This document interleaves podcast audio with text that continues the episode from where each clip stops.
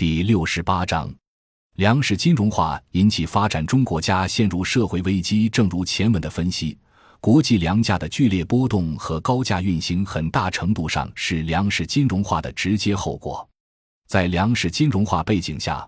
大多数殖民主义时期留下的单一经济结构的发展中国家，因粮食的对外依存度高，而在核心国家扩张信用、推动全球通胀、转嫁危机的时候。首当其冲的承担制度代价。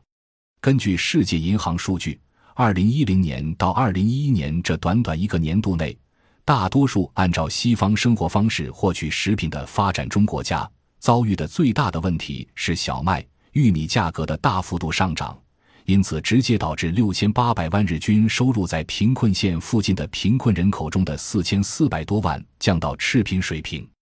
很多粮食自给率低的国家，在粮食金融化背景下，都遭遇到一定程度的饥饿和营养不良。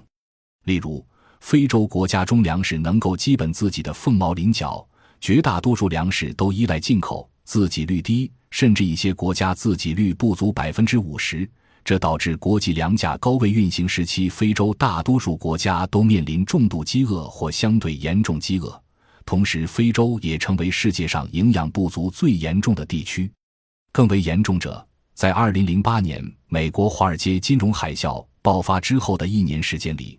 美国量化宽松政策造成2009至2010年全球粮食价格大幅度提升，特别是北非地区紧缺品种的小麦、面粉价格上涨超过百分之一百，玉米价格上涨超过百分之七十。由此引发小麦进口超过百分之五十的埃及等北非国家，相继遭遇城市贫民因不能承受粮食价格越涨越高的危机而走上街头，形成突发性政治运动。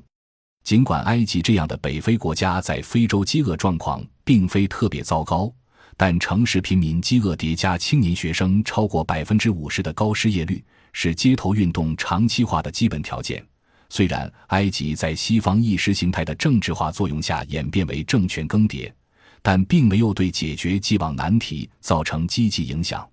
值得注意的是，埃及曾经是一个经济指标比中国还要好的国家，人均 GDP 早已超过五千美元，经济增长率也比一般发达国家都要高得多。只不过在经济危机打击之下有所下降，但仍然有上升的空间。从国民经济结构看，服务业占比百分之五十，农业占比百分之十三至百分之十四，已经是一个典型的倒金字塔的现代化经济结构。一般要求的经济结构调整已经实现，而且埃及还是美国中东战略的长期盟友，在国际政治、经济上长期受到美国庇护。由此可见，粮食金融化所产生的影响，以及由此发展中国家所承担的危机代价是深层次的，甚至是灾难性的。感谢您的收听，本集已经播讲完毕。喜欢请订阅专辑，关注主播主页，更多精彩内容等着你。